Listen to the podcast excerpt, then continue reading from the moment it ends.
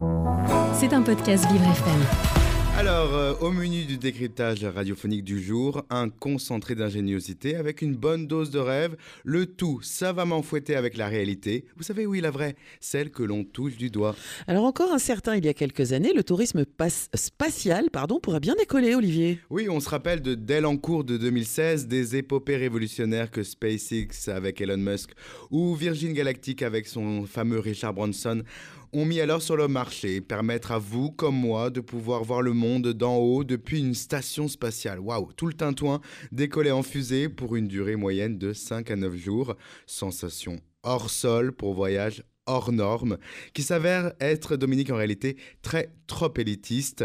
Évidemment, nous sommes dans les premiers balbutiements d'un service qui, à ce jour, n'a pas été utilisé par plus de 20 anonymes dans le monde, c'est dire. Ces voyages spatiaux pour le privé se facturant plus de 5,4 millions d'euros par jour. Eh ben. Fort du constat de l'inaccessibilité de cette formule, des sociétés sont apparues pour se diversifier. Et l'idée, c'est quoi? Défendre la quête spatiale pour le plus grand nombre. Deux grands acteurs sont présents sur ce marché de niche. Ils se nomment Blue Origin et toujours Virgin Galactic. Il y a aussi des filiales avec des Français notamment, à l'instar de Zef Alto, qui fait actuellement des essais pour proposer ses vols publics dès l'année prochaine. Et oui, et c'est alors qu'apparaît le projet de ballon stratosphérique. Alors c'est moins ambitieux, plus terre à terre, mais cette offre de tourisme spatial n'est pas comparable, Olivier, avec les techniques utilisées euh, par les fusées. Non, vous avez raison Dominique, ça n'a rien à voir. Ça ne permet pas de voler à la frontière de l'espace, mais ça va tout de même entre 25 et 30 km de haut. Mhm. Pour vous donner un ordre d'idée, un vol long courrier en A320, eh bien, il vole lui trois fois moins haut, soit quand même déjà à 10 km du niveau de la mer. Un ballon stratosphérique a donc une forme conique, spécifique à un ballon ou moins joliment un suppositoire. Et oui, Dominique, il mesure 130 mètres de haut et ne passera donc pas inaperçu au décollage. Rapide point technique parce que c'est essentiel, Dominique. Les ballons stratosphériques euh, portent leur nom car ils vont à la limite entre la Terre et l'espace. Ils volent trop bas pour entrer dans l'espace et trop haut pour pouvoir stagner dans le ciel.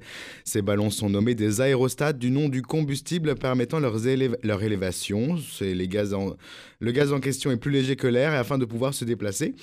Bon, cette technique n'a rien nouveau. Elle est utilisée depuis des décennies par les recherches scientifiques. Mais ce qui est révolutionnaire, c'est d'y incorporer une nacelle pour permettre à l'humain de s'inclure au ballon stratosphérique. Et donc, Olivier, ce n'est pas du tourisme spatial. Non, au sens propre du terme, vous avez raison. Encore une fois, Dominique, ce n'est pas du tourisme euh, spatial. Les ballons euh, stratosphériques ne sont pas des équivalents. En réalité, tant mieux. Oui, car si vous ne gagnez pas votre, vos, ailes d'astronaute, vous découvrez, vous découvrez pardon, des multitudes d'éléments qui feront de votre voyage un moment inespéré dans une vie humaine, tout bonnement. Imaginez qu'avec ce process, vous pourrez découvrir la courbure de la Terre, la noirceur de l'espace et même en fonction du projet, la pesanteur. Et oui, les ballons stratosphériques permettront de voir les plus beaux spectacles que nombre d'entre nous imaginons dans nos rêves, voir la Terre d'en haut. Le coût de cette aventure extraordinaire sera de 110 000 euros par personne, et ce dès 2024. Tarif combien haut, combien prohibitif évidemment, mais gage d'une seconde révolution la démocratisation lente mais certaine des étoiles. Parce que deux infos valent toujours mieux qu'une. C'était un podcast Vivre FM. Si vous avez apprécié ce programme, n'hésitez pas à vous abonner.